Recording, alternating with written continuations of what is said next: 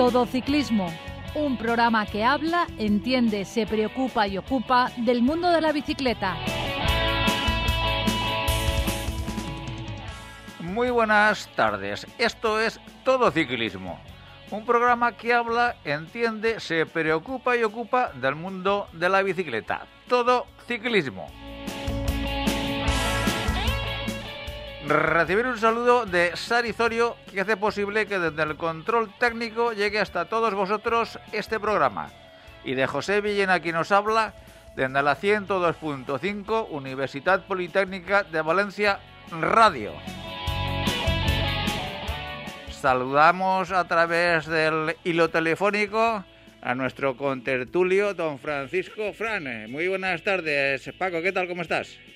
Hola, buenas tardes, buenas tardes. Bueno, hay que avisar a nuestros oyentes que eh, te estamos eh, llamando. Ahora mismo estamos grabando en directo el programa hoy lunes, que son exactamente las 13 horas 11 minutos, porque eh, estás viendo en directo, vamos a, decir, la etapa reina del Giro, pero que ha sufrido una merma, ¿no es así, Paco?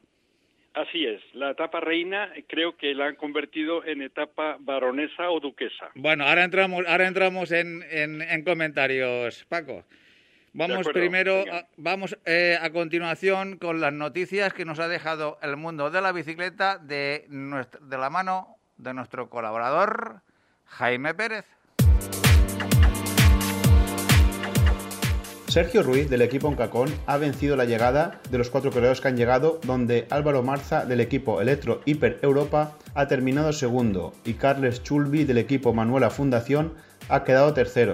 Estamos hablando del 48 Trofeo Virgen del Milagro de Concentaina, organizado por el Club Ciclista Contestano. También la buena valenciana David Vidal del IGE Solar ha sido el vencedor bajo la lluvia en Torrevieja del primer trofeo Ciudad de Torrevieja Interclub Vega Baja. Ya pasando internacional, Antonio Jesús López Guirao de los Caltel ha sido el vencedor de la Vuelta a Murcia. Y Schoert Bax del equipo holandés Metec se ha proclamado vencedor del Tour de los Alpes y Ser. Ciclista. Rueda por el arcén cuando sea posible o en su lugar lo más arrimado a la derecha. También nos han dejado estas otras noticias al mundo de la bicicleta estos últimos días. Superman López se corona campeón de la Vuelta Andalucía, el primer triunfo que da al equipo Movistar. También en la Vuelta a Burgos femenina ha sido ganada por Van der Bleggen y a la que ha batido en duelo a Van Bluten en las lagunas de Neila. Y por último, decir que la Andalucía Bike Race ha sido ganada por Huber y Schneider en categoría masculina y por Hobdenak y Schneider en categoría femenina. Hasta aquí Automovilista. Modera tu velocidad al adelantar a un ciclista. Ciclista. Usa siempre el casco que debe estar homologado y asegúrate de su correcta colocación. Síguenos en Twitter, arroba todociclismo UPV.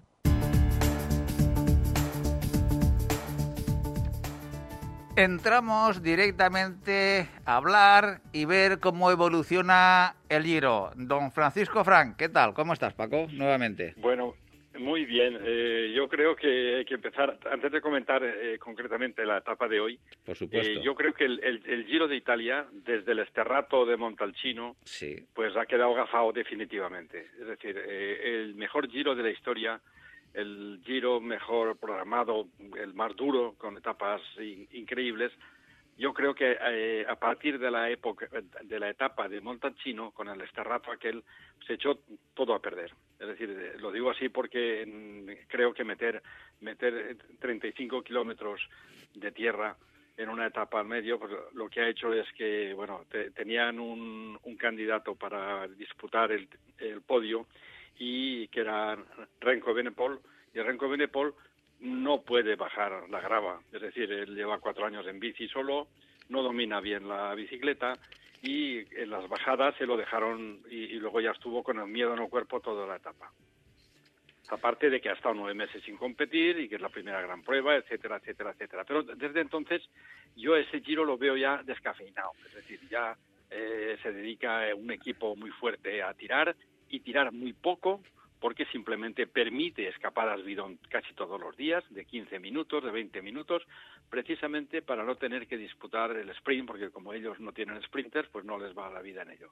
Entonces, el equipo está descansadito, solamente funciona preparando las llegadas en alto, y los demás ni se mueven. Es decir, hay cuatro o cinco corredores que yo creo que desde el día de este rato están como agazapados y están apesadumbrados y cada día ves que falla uno y yo lo veo ya acabado. Este giro lo veo acabado. Este giro, pero, pero vamos a ver, es que queda justamente toda la traca de la montaña final, que es la parte más, dura.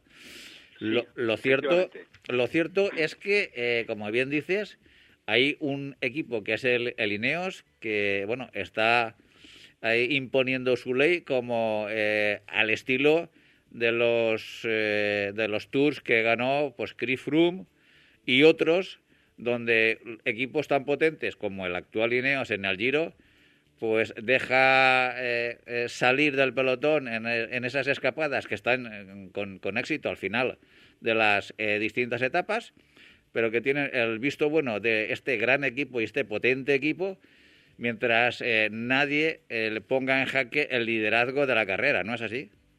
Así es. Y vimos en la etapa de ayer, vimos que eh, el Astana parecía parecía que iba a disputar la etapa de, de Foncolán sí. y bueno, en cuanto aparecieron las primeras rampas, desapareció del mapa. Es decir, son intentos de, querer disputar el Giro a Lineos y sin conseguirlo.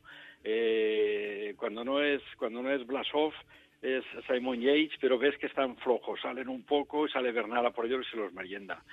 En fin, para colmo, faltaba la etapa de hoy. La etapa de hoy ha sido, ya lo dijimos el otro día, la etapa más dura de las pruebas de tres semanas de la historia.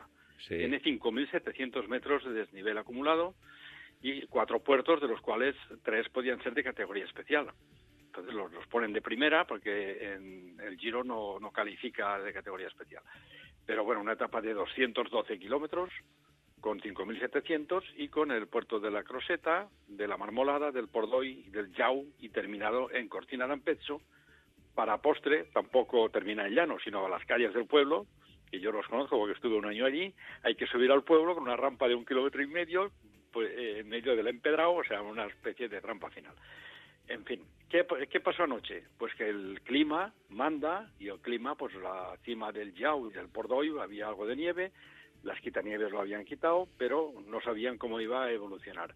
Conclusión, la organización pues lo que ha hecho es recortar la etapa reina, la ha recortado en unos cincuenta y tantos kilómetros y el bucle que se dirigía a la Marmolada y al Pordoy lo han eliminado.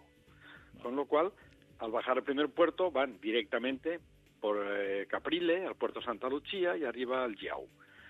Yo creo que si se trataba de no someter a los ciclistas a un riesgo, el gran riesgo está en la bajada del Yao, porque la bajada del Yao, que es ya final de meta, el último puerto, con la nieve que tienen arriba y el agua y todo mojado, pues oye, disputando una etapa abajo eh, es cuando es peligroso un puerto bajando, porque si es a mitad, oye, pues vas guardando y ya recuperarás.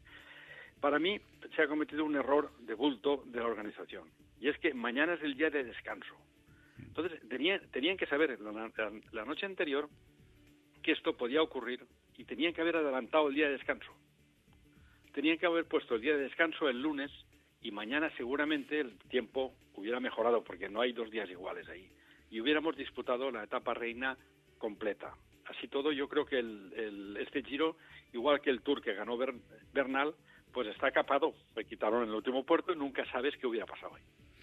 Estoy, estoy eh, totalmente de acuerdo contigo en lo que estás diciendo, eh, Paco, porque la, verdad es que el riesgo a los ciclistas al final no se lo van a quitar, en absoluto. Le quitan, le quitan dureza, eh, nada más. dureza y desgaste. Se van a caer por una razón, porque entrando ya concretamente en el directo de la etapa de hoy, hoy han recortado, pero se ha subido el primer puerto de primera, y se han escapado 20 corredores.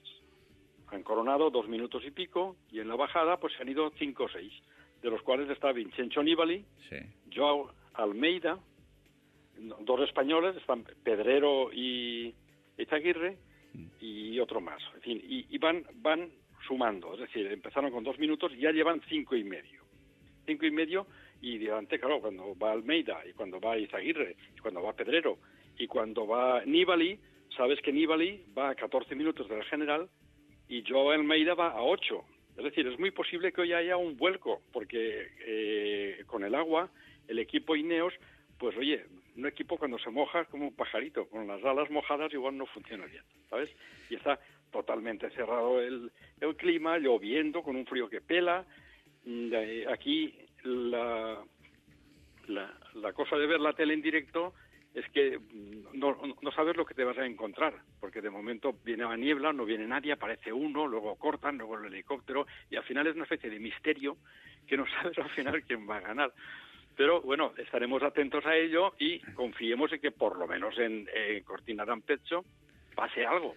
ya, pero vamos, yo, diferente. yo creo que el, equipo Ineos, independientemente de cómo esté el clima, el equipo Ineos no va a dejar mucho tiempo eh, a esa escapada para, para eh, justamente no correr ningún tipo de riesgo el mayor de líder, el mayor rosa que tiene Gran Bernal.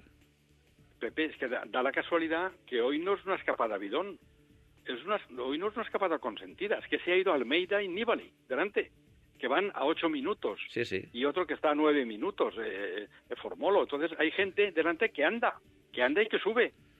Entonces, claro, es muy posible que, haya una guerra. Yo no, yo no digo que, le quiten la, la, maglia, pero le van a hacer sufrir muchísimo, lo cual incrementa bastante el riesgo al bajar el último puerto. Yo creo que va a pasar algo hoy, porque está totalmente mojado, lleno de, niebla, con nieve por los lados. Es una especie de, espectáculo dantesco.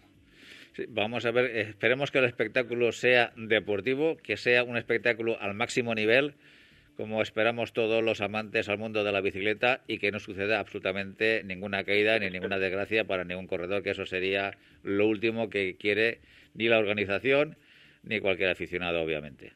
Bien, eh, Pepe, como tú decías, efectivamente, después del día de descanso del martes quedan cuatro etapas, cinco, que son terroríficas. Es decir, las etapas de alta montaña duras está en, en, la primera etapa de montaña después del día de descanso, Sega Diala, tiene un puerto final que es más duro que el Zoncolán.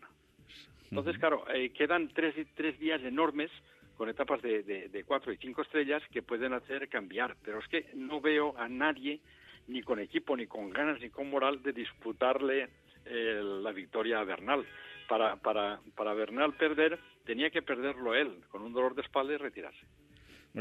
para, mí, para mí el, el Giro empezó muy bien y desde la etapa del este rato, pues oye, ya para mí ha pasado a otra cosa ya.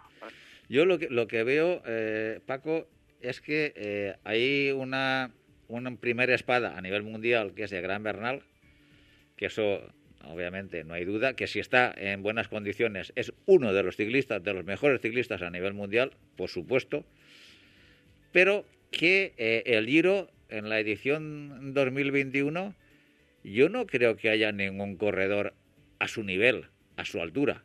Es decir, nosotros vemos la nómina de corredores desde que partió el Giro y gente con peso, siempre, siempre y cuando la salud le respeten a todos, las caídas le hubieran respetado a todos, vamos a decir que está Balanda por parte de España, eh, porque luego Blasov, bueno, bueno, eh, ahí hay una serie de, otros, de otros corredores eh, bueno, está Simon Yates, que, actualmente va segundo en la general a 1.33 de, de Gambernal. Está Damiano Caruso. Pero vamos a ver, Damiano Caruso, mm, que yo recuerde, no ha ganado ninguna grande. Damiano Caruso ha sido lugarteniente siempre de corredores mejores que él. Claro, por eso, que es el que va tercero actualmente. Luego, Alexander Blasov, eh, que, está, que va cuarto, eh, está a 1.57, claro, pero son buenos corredores que podrían ganar eh, el Giro siempre y cuando Egan Bernal tuviese un problema de salud. Sí, vamos a ver, el único que le puede disputar, digo entre comillas, es Simon Yates. Porque Simon Yates es un corredor que el, el día Colán, oye, pues eh, se lo dejó al final en los últimos 500 metros, pero le aguantó la rueda, ha ganado una Vuelta a España, ha, eh, ha, quedado, ha quedado, digo, segundo, entre comillas, de un giro que el penúltimo día se fue a casa porque no aguantó, pero podía haberlo ganado. El, de la gesta de, de Froome en este rato aquel, ¿no? de, la Finestre. y bueno, es un corredor que está capacitado para poderlo ganar, pero no tiene equipo. El equipo de, Simon Yates es que no, no está. Cuando van a la montaña está solo ya, no, hay nada. No, no, él tiene, es, muy, difícil ganar ahí. No, no, él tiene que, seguir eh, la pauta que marque siempre el Ineos de, de Gambernal, que es el que tiene el sartén por el mango eh, a fecha de hoy. Porque, mm, bueno, tal como está ahora mismo la situación, eh, ¿De cuánto tiempo podemos eh, decir que necesitaría Egan Bernal para eh, afrontar la última etapa del Giro, que es una crono de 30 kilómetros, con cierta seguridad de que ahí no, no perdería el, el maillot rosa? pues, hombre, no se puede saber porque las fuerzas mandan el último día pero para estar con garantías eh, debería llevar dos minutos para dormir tranquilo, porque con uno y veinte, uno y tal, alguien se lo podría quitar si lo tuviera.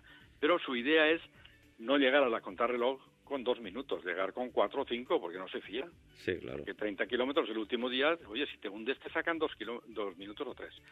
Pero bueno, yo creo que el último día, vamos a ver la, la última semana, que hay cuatro días, y espero, espero que por lo menos hagan espectáculo, ya que no ya que no van a ganar, por lo menos en etapas largas, con emboscadas y con muchos puertos, que lancen la carrera desde la mitad de la carrera, que no esperen al último puerto, porque si no se los merienda otra vez. Sí, Tiene que ser una, una, una emboscada para dejar al equipo ya desahuciado ¿eh? y dejarle solo y, bueno, y, yo qué sé, que pinche la rueda, algo, porque si no, no hay manera de ganarle. ¿Tú, tú crees que eh, hoy el planteamiento de carrera eh, ha sido entre varios equipos, los líderes entre varios equipos, para hacerle frente a Ineos, el potencial que tiene, y a su líder, a Egan Bernal, porque si no, si no se asocian varios equipos, eh, vamos, el Giro está ya totalmente sentenciado, ¿no? Bueno, voy equipos aquí no se sabe porque la escapada lleva casi seis minutos ya. Están a mitad de carrera. Aún falta lo gordo, aún falta subir los 40 kilómetros de subida que hay desde, desde Agordo por Caprile hasta arriba, es todo subida ya lo que queda. Pero bueno, seis minutos. Delante va uno del equipo de la Astana, eh, va eh, Joao Almeida y bueno, del equipo Simon Yates no va nadie. Entonces, no se prevé que sea una escapada en la que mandas por delante gente porque tú luego vas a rematar. No, no, no, no, no, Es que yo lo, que esos van lo que te decía justamente es esto, que se han ido por delante los capos de aquellos equipos que o hacen esa coalición o están condenados al fracaso, deportivamente hablando. Eh, es posible que hoy eh, sea el día de gloria de Vincenzo Nibali, que le va a la marcha, sí. las etapas esas de emboscadas con agua y tal, baja divinamente, y hoy es el día de Vincenzo Nibali y de Almeida, que ha quedado a la sombra de Renko Benepol, y hoy, pues como van a 8 minutos y otro va a 14 minutos, o van sacando minutos, pues yo creo que la idea es llegar delante y ganar la etapa. Y hoy es posible que alguno de estos gane la etapa. Yo apostaría por Vincenzo Nibali, que el, que el Yao se lo conoce y la bajada del Yao conoce hasta los baches. Sí, la verdad es que sí. ¿Y tú crees que ya a Renko Ebenepol simplemente lo tenemos que tachar de la lista de aspirantes al cajón? a Renko Benepol, aparte de descubrir que no le gusta la grava, que sufre, que no le gustan las bajadas en tierra, hemos descubierto que es un superhombre. Porque vamos a ver, a mitad del giro, con toda la que está cayendo, con grava y con no sé cuántos, y no más, y, sin equipo prácticamente, y con lo y con está corriendo el Lineos, ir a tres minutos en, en, una, en una prueba de tres semanas que él no había corrido nunca, mm. después de nueve meses de inacción competitiva, es un milagro que está en carrera todavía. Es decir, si acaba Renko eh, en los diez primeros, en su primer giro, que es su primera carrera grande, y al final hace una buena contrarreloj, oye, pues habrá cumplido más que de sobra. Porque si encima de, lo que le ha pasado llega al giro con un equipo mermado y lo gana, los demás se pueden ir a casa a llorar debajo de la cama ya. Sí, en, eso, en eso llevas toda, toda la razón, Paco. Totalmente pues de acuerdo, de acuerdo contigo, porque es que una prueba de más de una semana no había, no había hecho nunca. Bueno, ahí, en la historia del ciclismo reciente hay dos casos que la primera vez que van a una grande y hacen podio, solamente hay dos casos. Uno es Pogachar en la Vuelta a España, con 20 años, y el otro fue eh, Andy Schleck, también con 22, 23 años, hizo un podio del Tour de Francia la primera vez que lo corrió. Es decir, hay dos casos en la historia Entonces, eh, Renko Benepol no creo que haga podio, pero bueno, si está entre los 10 primeros y lo acaba, estará en el, en el Olimpo de los, de los buenos. Así es. Hemos tocado muy por encima una de las etapas eh, muy importantes del Giro, la que se disputó el sábado pasado con eh, la ascensión al mítico Zoncolán. Eh, ¿A ti esa etapa te defraudó un poco? Por supuesto. Esa etapa es un fraude para el ciclismo.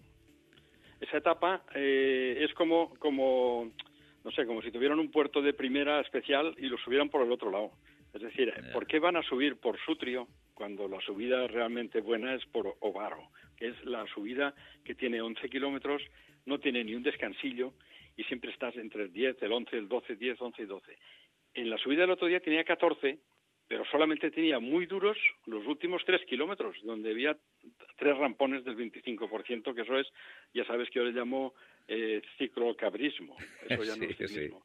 Entonces, bueno, a mí me defraudó primero por no subirlo por donde toca y los demás se esperaron todos a los últimos tres kilómetros y ahí, oye, pues el Bernal salta y se los deja, ya está.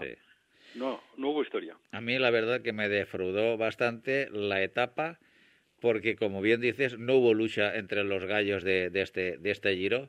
Y lo único que me alegré, la verdad, es, fue, fue por, por el equipo de Contador y de Iván Baso, donde, bueno, están luchando por tener un equipo en máxima categoría y ese triunfo en un giro. Y... Eso, eso es increíble. El chico este, Lorenzo Fortunato, sí. Claro, este hombre es, un, diamante en bruto, es un chicón, es un, es un tío joven con ilusión para subir, es un escalador muy bueno. Oye, y la alegría que se llevaron Vaso y Contador, eso se alegraron más de que cuando, que cuando ganaron ellos el Giro. Sí, porque yo creo que, que cuando tú eh, lanzas un proyecto de esa envergadura, siempre lo lanzas, como te diría, con muchas reservas, porque nunca sabes los sponsors si te van a responder porque hace falta unos presupuestos ya muy importantes para estar al nivel de los equipos que de ese, de ese equipo. Y no está en la máxima categoría ni mucho menos. Pero bueno sí que necesitas una infraestructura potente ya algún corredor que se pueda destapar y dar alguna alegría como eh, el sábado sucedió. Y yo creo que las esperanzas y la ilusión de futuro de este equipo se han abierto de par en par tanto a Contador como a Iván Baso, porque las declaraciones en directo de Iván Baso cuando acabó, perdón, de Contador cuando acabó la etapa fue algo estratosférico. Era mm, su ilusión muchísimo mayor que, que cualquier triunfo suyo a nivel profesional eso es como cuando tu hijo termina la carrera y se gradúa. Tú tienes más alegría ese día que el día que te graduaste tú, seguro. Cierto, cierto, seguro, seguro. La verdad es que sí. Bueno, pues antes de, de, acabar esta conexión contigo, Paco, cuéntanos exactamente eh, cómo está ahora mismo eh, la etapa del, del Giro.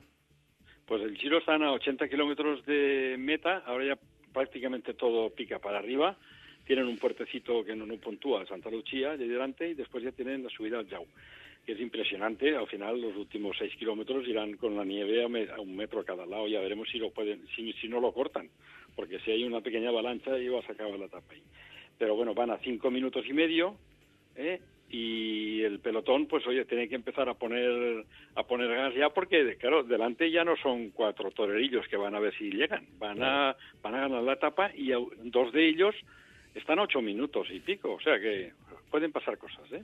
Entonces, tu máximo exponente para ganar la etapa eh, de hoy eh, es... Eh, Vincenzo Nibali. Vincenzo Nibali. Bueno. Por la experiencia, porque es un tío que sabe ya correr estas etapas, aunque me gustaría que ganara Pedrero, ¿ves? Ojalá, ojalá. El Pedrero de Movistar que está ahí es un tío muy fuerte y a lo mejor es su día, a lo mejor... oye, Vincenzo está mayor, igual Pedrero en el Yao se va adelante y baja y gana la etapa nos alegraríamos mucho porque esta etapa no es una etapa normal. ¿eh? No, por supuesto que sí.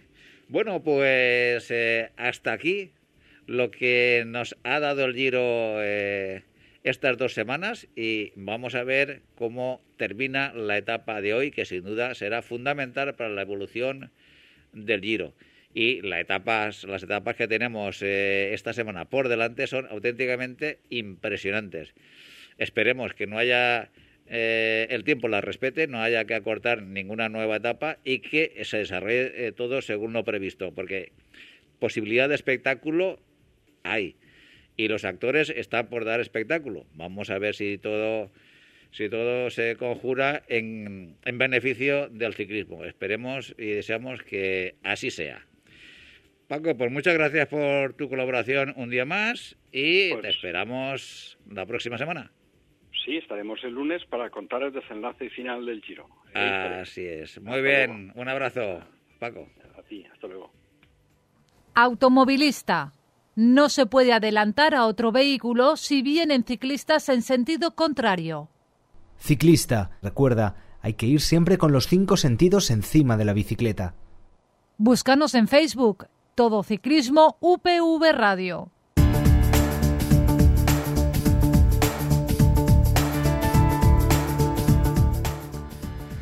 Vamos a hablar a continuación con Miguel Ángel Granero. Miguel Ángel, muy buenas tardes. Hola, ¿qué tal? Bueno, pues eh, este fin de semana has afrontado un nuevo reto de, de los que tú te marcas, eh, que nos deja siempre asombrados. Has hecho un nuevo Everesting, ¿no es así? Así es. Además ha sido un Everesting para mí, pues, eh, muy emotivo, importante. Pues he podido hacerlo en, en mi población. Yo soy de Enguera y allí que nos hemos ido a hacerlo esta vez. Eh, día que eh, comenzaste el reto, día y hora. Pues empecé la noche del viernes al sábado a las 4 de la mañana, 4, 4 y cuarto. ¿Por qué a esa hora? Eh, ¿Por qué a esa hora? Bueno, eh, la idea era no meternos mucho en, en la noche siguiente. Lo que pasa que luego, debido a las circunstancias del día y se nos fue alargando un poquito el tiempo, y al final volvimos a acabar a las 4 de la mañana de- del día siguiente. O sea que, que bueno, las circunstancias vinieron así y así nos fuimos adaptando. Entonces empezaste a las 4 de la mañana, prácticamente estuviste 24 horas encima de la bicicleta. Exacto, exacto. ¿Y cómo evolucionó todo? La verdad es que eh, el inicio fue muy bonito. Las primeras subidas con, por la noche y con el amanecer fue espectacular. Eh, pude ver y descubrir lo que es mi pueblo y de una forma totalmente distinta.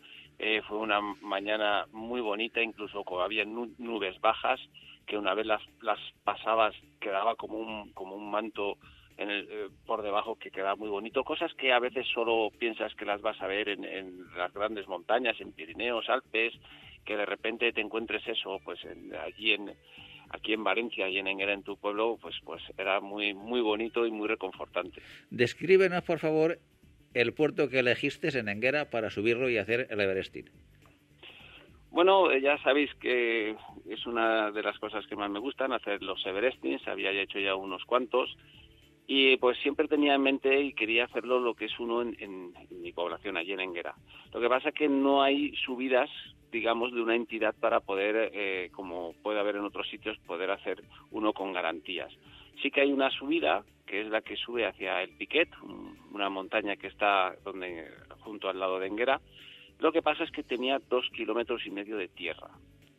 Yo fui buscando a ver la parte más baja hasta enlazar ese tramo y salían dos kilómetros, por lo que la suma total eran cuatro y medio, cuatro y medio a una media del seis y medio por ciento. Eh, esto ya lo vi hace tiempo y, y estuve ya eh, hace unos meses pues buscando una bici especial adecuada para poder ir por tierra, por, por el asfalto y por tierra.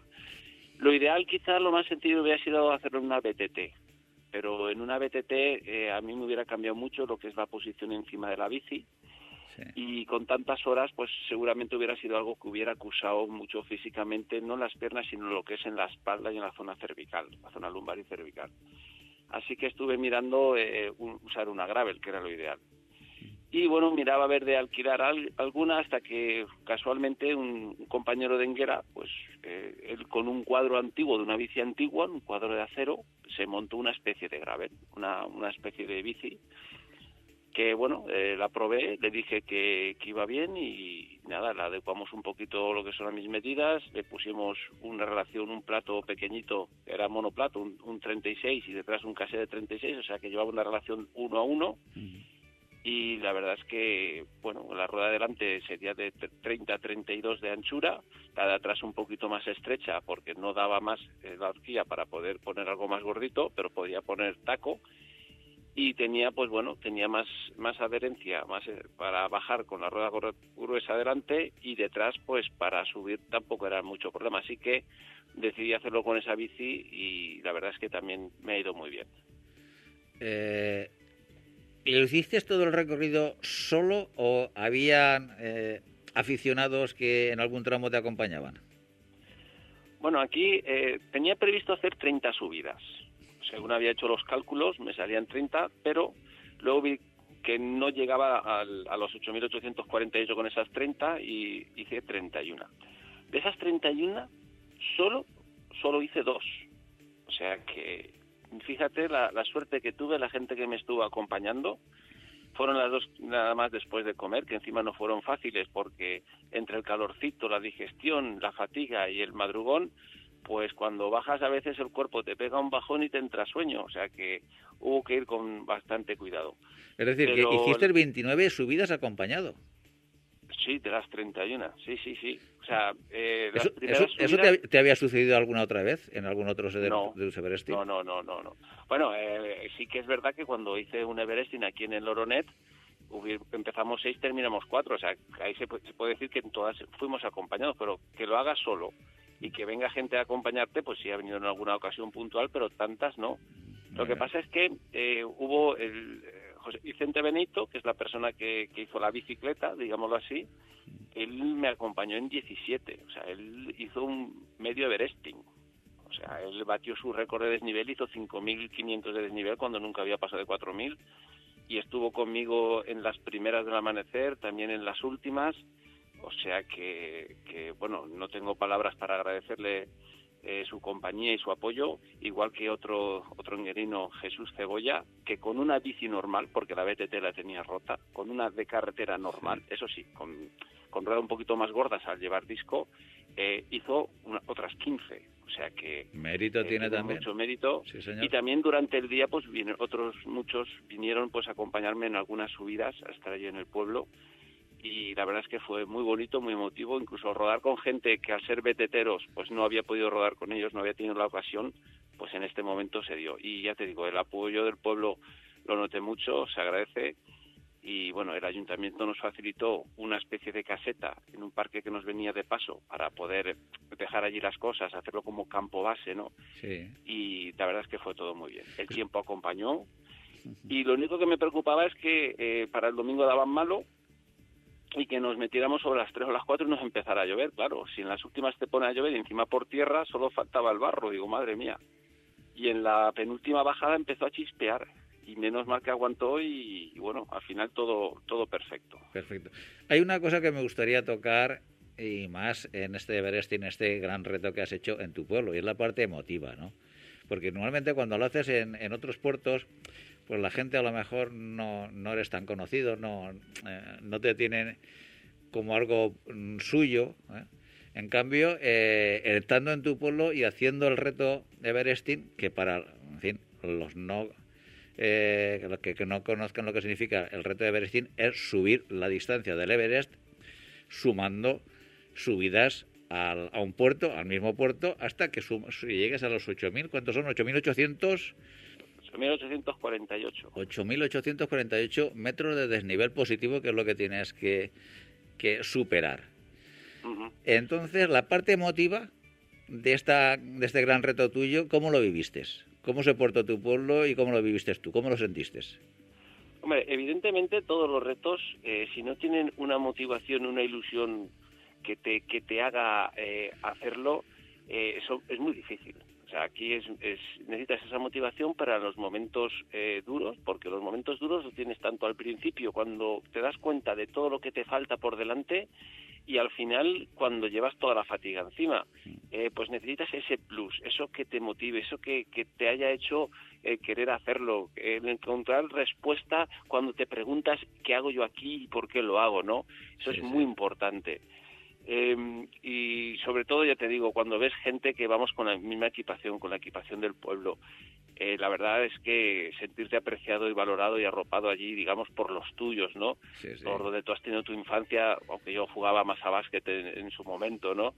Eh, la verdad es que siempre es muy, muy bonito y, ya, te digo, es muy reconfortante eh, notar el cariño, el aprecio de la gente, gente que, bueno, no venían directamente, pero a través de las redes sociales o otras personas te hacían llegar el apoyo y siempre, pues bueno, solo digamos que no me he sentido. Aparte de haber estado prácticamente en casi todas acompañado, pero esa sensación de soledad y, esa alegría de estar con gente que, que oye, que están súper encantados de estar rodando ahí contigo, haciéndose fotos y todo, oye, para mí es algo que, que me ah, llena mucho. La verdad es que sí.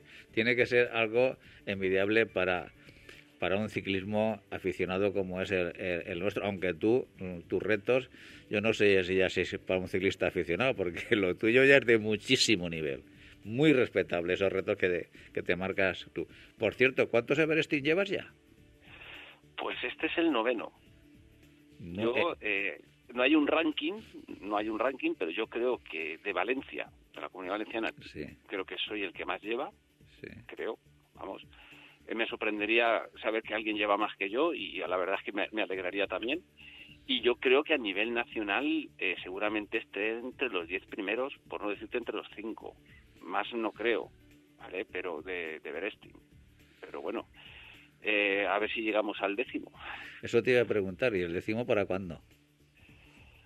Pues la verdad es que no me gusta ponerme fechas para, para este tipo de retos porque a veces ponerte fechas es como ponerte un obligarte ponerte un compromiso son cosas que surgen. Por ejemplo este lo tenía previsto para, para finales de abril y por circunstancias lo, lo he tenido que hacerlo ahora en, en, mayo. También pensaba hacerlo en junio pero prefiero adelantarlo.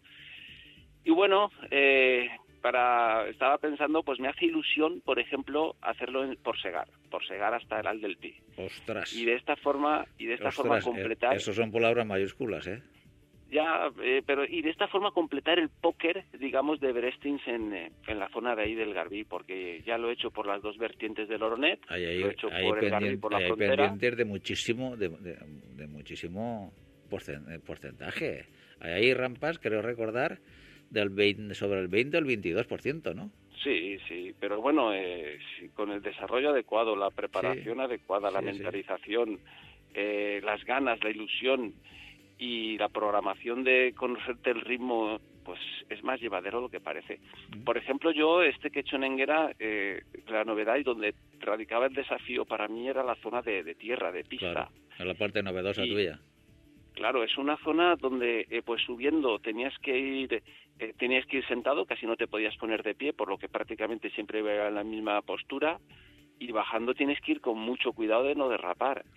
Ah, y, las zonas de, las roderas de agua y todo eso, y la gravilla. Mm. El día anterior subí con mi amigo José Vicente Benito y con spray nos marcamos lo que son las piedras y, la trazada para tenerlo presente a la hora de bajar, tener un poquito una referencia, porque al subir al ir más despacio, pues puedes ir eh, esquivando, ¿no? Pero bajando ya mm. tienes que ir con mucho más cuidado.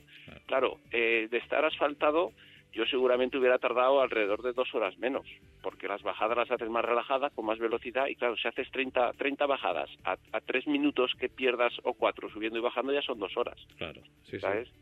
Y claro, también al bajar pues requiere más concentración, requiere más tensión y no llegas a descansar y a relajarte tanto como cuando lo haces en un puerto asfaltado. Puedes recuperar un poquito, tanto mentalmente como físicamente, y al subir pues pues eso siempre buscando trazada. La noche pues tienes que ir con buena luz. Incluso los compañeros se me ponían al lado íbamos en paralelo para alumbrarme más porque claro, ellos al, ir en BTT eh, no tenían problema de trazada. Podían coger baches o piedras porque la BTT está preparada para ello. Pero yo con una bici más rígida y ruedas más finas pues tenía que ir con mucho más cuidado. Así es. Pero sabía que iba a ser así formaba parte del reto estaba mentalizado y es lo que había pues nada, Miguel Ángel, eh, darte la enhorabuena por este nuevo éxito deportivo tuyo. La verdad es que a los que te conocemos eh, nos dejas asombrado cada vez, porque cada vez el reto es mucho más intenso que el anterior. Este, la verdad, con unas eh, superficies totalmente novedosas para ti. Y lo que digo, estamos a la espera de que nos digas tu nueva proeza ciclista que como siempre estaremos aquí para contarla, animarte y aliviar tus penas del día después, porque seguro que el éxito lo tienes asegurado. Sí. Yo quisiera pues eh, aprovechar para dar las gracias a todos los que desde Denguera me han, me han apoyado y me han ayudado para, para poderlo realizar. Eh, dedicarle el Everesting al pueblo de Enguera, porque para mí es todo un orgullo, y haber podido poner el nombre de Enguera en, en el mundo del, del Everesting, pues es todo un honor. Pues muy bien. Así queda registrado y así queda para los anales de Enguera y de Miguel Ángel Granero. Un fuerte, un fuerte abrazo y te esperamos aquí con verdadera ansiedad, amigo. Venga, un abrazo. Automovilista. El claxon está bien si se usa como aviso, pero nunca para molestar. Ciclista. También es importante no ir detrás de camiones u otros vehículos que nos impidan visibilidad. Síguenos en Twitter, arroba todociclismo UPV. Vamos a hablar a continuación con don Vicente Atsuara. Vicente, ¿qué tal? ¿Cómo estás? Hola, ¿qué tal, Pepe? Estupendamente. Bueno, pues a, ver si contamos algo. Claro que sí, que te estamos esperando con auténtica ilusión. En tu riconcito que tienes del Consejo para Ciclistas que se sienten ciclistas, hoy, ¿de qué nos vas a hablar? Bueno, pues como ya adelantamos la semana pasada, pues vamos a hablar del desarrollo que llevamos en nuestras bicicletas y sobre todo pensando en si, haciendo un examen, si es el desarrollo más adecuado, no para la bicicleta que llevemos, sino para nuestras condiciones y también para cada momento que la vayamos a utilizar. Porque claro, lógicamente la bicicleta, pues a lo largo de toda una temporada, pues se va a sitios muy distintos y igual interesa en algunos sitios llevar un desarrollo distinto a otros. Mm, y eso es lo que en principio quería tocar. ¿no? Eh, una cosa, eh, Vicente, eh, antes de, que sigas. ¿Es normal que un ciclista aficionado, siempre estamos hablando normalmente para, para el ciclista amateur, obviamente, ¿es normal que dependiendo de la época de la temporada, donde afrente más o menos subidas, puertos, o hagas ya no, modifiques o cambies el, el, el, cassette de, de, los, de las coronas? Pues hombre, vamos a ver. Normal no es. Sobre todo, mm, y ahora te voy a explicar el por qué. Porque como últimamente, últimamente ya lleva añitos, pero bueno, yo a mí últimamente son unos cuantos años, ha aumentado el número de relaciones traseras. Entonces, ¿qué es lo que pasa? Con eso hemos conseguido una gran ventaja. Y es para los profesionales, lógicamente, pues que vayan todas seguiditas, ¿no? Empiezan en 11, ya ves, si llegan hasta 26 o 24, y aquí todas seguiditas. Pero a los que no somos profesionales, que llevamos unas relaciones mucho más abiertas, lo que nos permite es llevar una última corona, que de eso hablaremos después, una última corona que sea, digamos, como una especie de comodín. Es decir, un comodín que se utiliza solo, solo, solo en, caso de apuro. Especiales.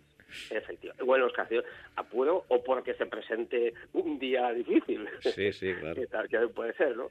Entonces, esa es la diferencia. Antiguamente, obviamente, el que lo quería hacer un poco bien no tenía más narices. Imagínate cuando llevábamos nueve velocidades, pues una de dos o las llevabas extraordinariamente separadas unas de otras, con lo cual pues no se pedale a gusto, porque saltar dos piñones de golpe, pues la verdad es que se nota. El que se fija un poco en la cadencia, pues se nota, se nota mucho, ¿no?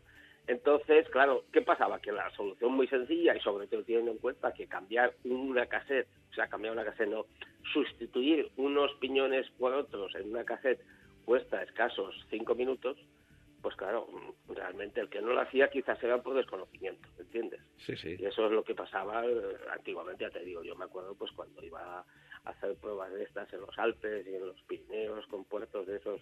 Sí, ¿te refieres a la huesos y a la marmota? Por ejemplo, por ejemplo, sí, eso es luego, si quieres hablamos de ellos. Entonces, claro, sí que yo sí que hacía eso. Bueno, realmente yo hacía otra cosa, yo cambiaba de bicicleta.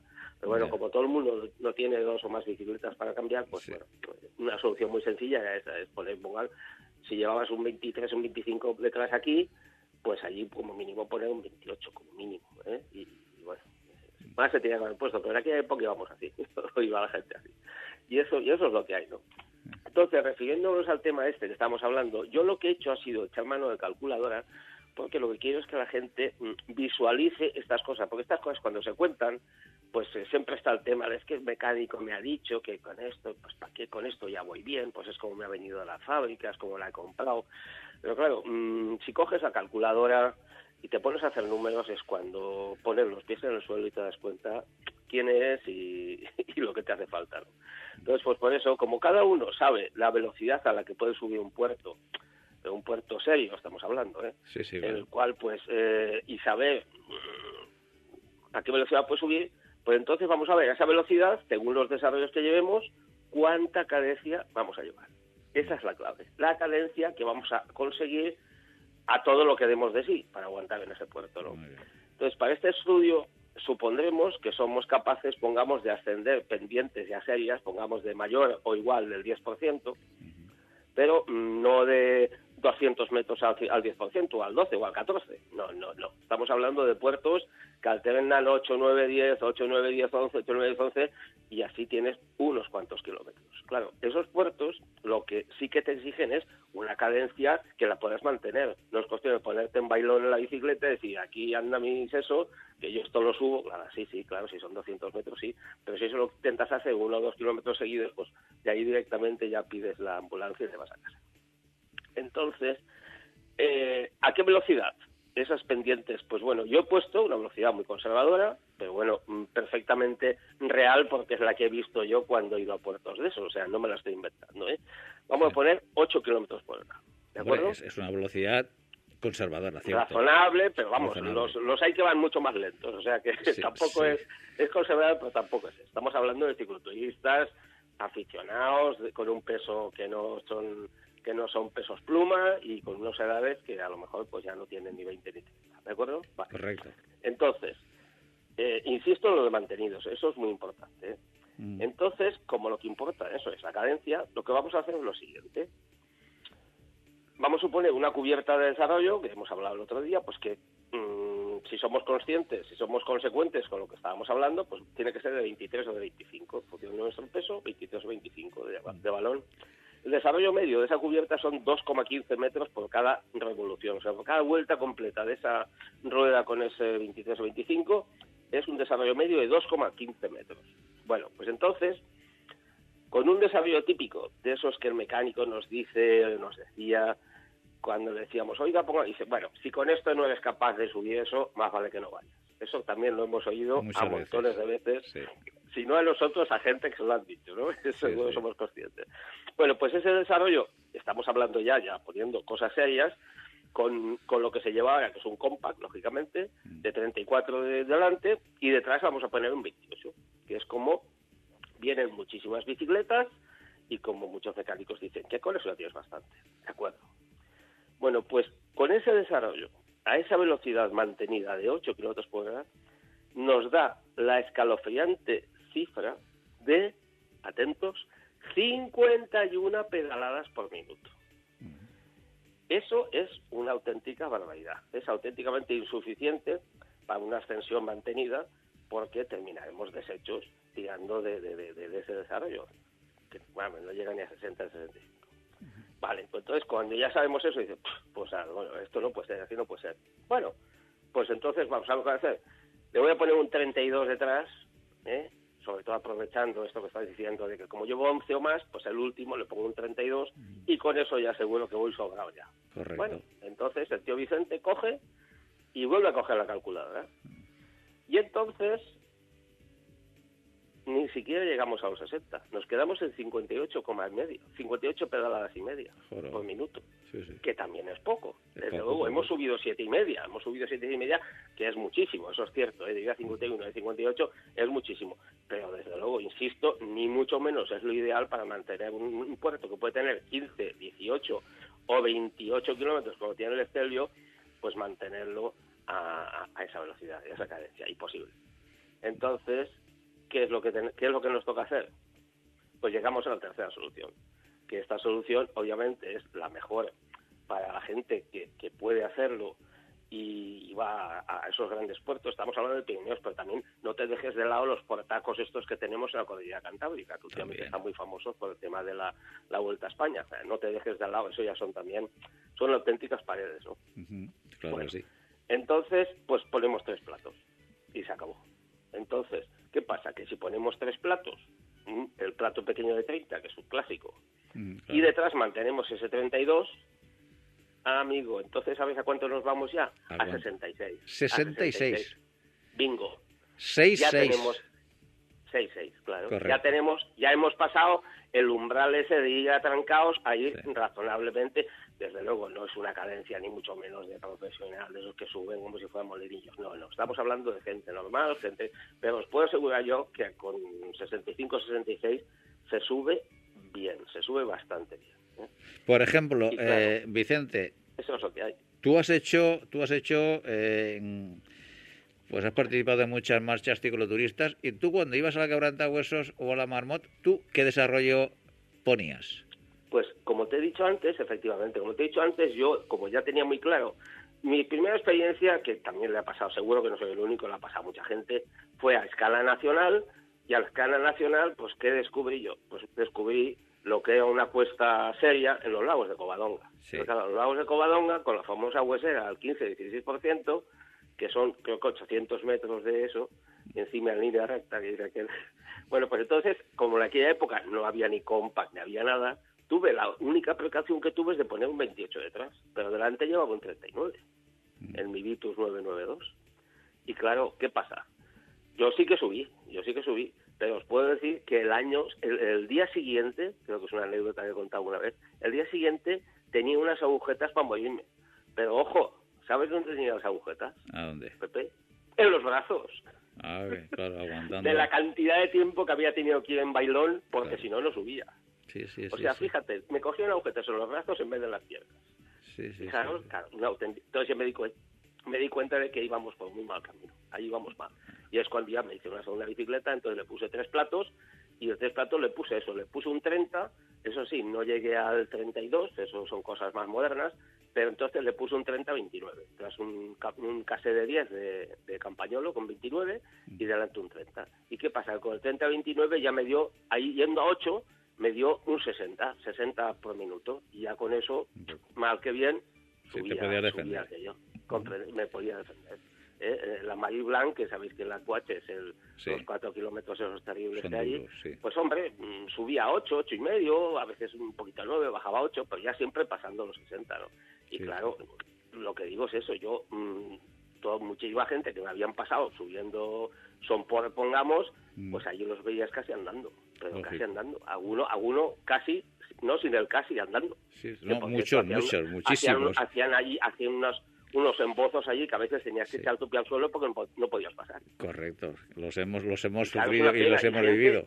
Claro, pero es que pero lo bueno del caso Pepe es que era gente mucho más fuerte que yo, más preparada que yo. Sí. Lo que pasa es que habían cometido la, la, la, imprudencia de ir con un desarrollo inadecuado. Y ahí es donde yo todo todo esto que hemos comentado y pues yo lo que quiero de verdad es que la gente se, se sea consciente de que realmente le puede sacar mucho más partido a su cuerpo, a su físico, a su preparación, a su bicicleta y, a todo. Simplemente es que hay que tener lo adecuado. Claro, bueno, vamos a decir que esto es parte de la técnica del, de la bicicleta, del ciclismo. saber exactamente desarrollos que uno debe de, llevar para afrontar con garantías esas, esos retos que nos marcamos a lo largo de una temporada, duros, duros y exigentes, donde pensamos que con los desarrollos de entrenamiento habituales que tenemos durante el año, que imagínate en Valencia, es que en Valencia los puertos que tenemos aquí, cuando salimos, la mayoría son, son, son, son chinchetas.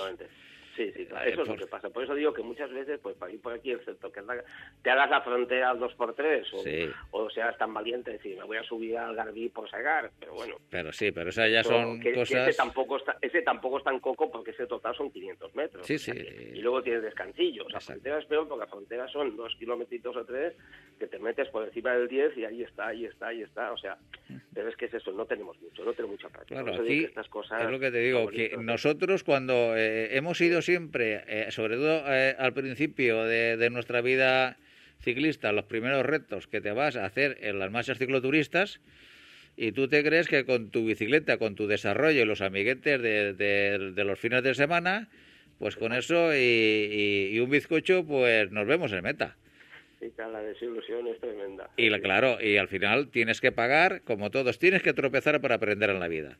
Y la manera de rectificar es como nos estás contando, Vicente. Es decir, hay que ser lógicos, hay que ser sensatos y saber, saber el desarrollo que tenemos que, que utilizar en cada reto que nos marquemos, obviamente.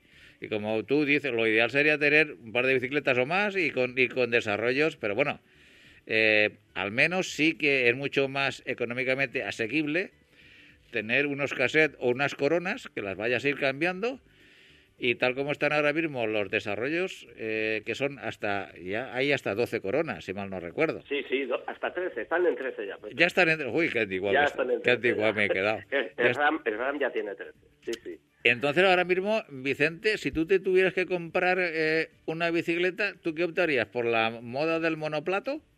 No, no, no, yo no, realmente no. Tú eres de los clásicos, como yo. Sí, sí, como mínimo. Pero incluso en montaña, ¿eh? De hecho, hay grupos en montaña. Por ejemplo, el RAM, el RAM tiene los grupos tope de gama, que son los primeros que metieron 12 y 13, y esos tienen monoplato sí o sí. O sea, eh, si te vas al tope de gama, eh, eh, no tienes más que monoplato. A lo mejor puedes cambiar monoplato y te puedes poner 36 o 34, no sé, pero uno solo. Y sin embargo, Shimano sí que en los, en los grupos tope de gama sí que admite la posibilidad de pedir con dos platos, que es mucho más juiciosa.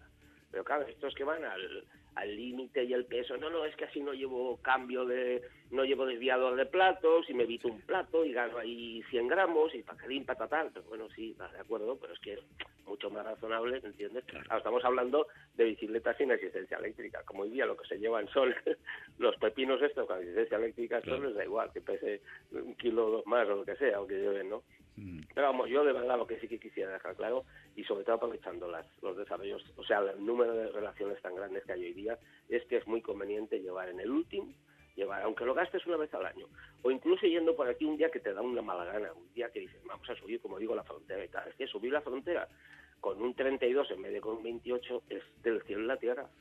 Es, es, de respirar ahogarte, simplemente. hombre, claro, con el 28, que yo lo he subido con el 34 28 y oye, pues para dices, subir subes, pero mm, vas justito. Y con es un 32, oye, vas con más cadencia y mucho mejor y otra cosa que no te he comentado es que mm. también, como los tiempos adelantan, que es una realidad que decimos los clásicos, mm. ¿qué pasa? Que ahora ya estamos en 34. O sea, es que ahora ya del 32 ha pasado al 34. Y eso tiene, tampoco es tan grave, y te digo por qué, porque el único problema de llevar el 32, que eso sí que no lo hemos dicho y sí que habría que decirlo, es que normalmente, mm, si llevamos cambios de 11 todos los cambios, o sea, desviadores traseros me refiero, todos los desviadores traseros de 11 no admiten el 32. Casi todos hay que cambiarlos por uno de caja larga, que se llama, ¿sabes? Entonces, ya que lo cambias por uno de caja larga, dices, oye, pues sabes lo que te digo, que en vez de 32 pongo el 34. y entonces lo llevas ahí de comodín. Este sí que es un comodín, porque como decía muy bien Miguel Ángel el otro día, eh, con 34 es un 1-1, es una relación ya 1-1. Y con una relación 1-1 mm, ya está muy bien. Con eso ya se puede, ¿sabes? Pueden Y como tienes, las otras 10, pues oye, divinamente, con esas vas, Perfecto. ya está. Muy bien, Vicente, pues la verdad que hemos tomado nota y esperemos que nuestros oyentes también para que, como decimos, superen esos retos de cada año, de cada temporada, con éxito y con la menor agonía posible, que lo importante del deporte siempre es disfrutar. Aunque para eso uno se tiene que entregar al máximo, pero siempre disfrutando, claro que sí, Vicente. Y muchas gracias por compartir esos conocimientos con todos nosotros. Pues nada, un abrazo y hasta la próxima. Hasta la próxima, don Vicente. Muchas gracias. y a todos vosotros os esperamos el próximo lunes a partir de las seis y media de la tarde y los jueves a partir de las doce del mediodía. Ser felices.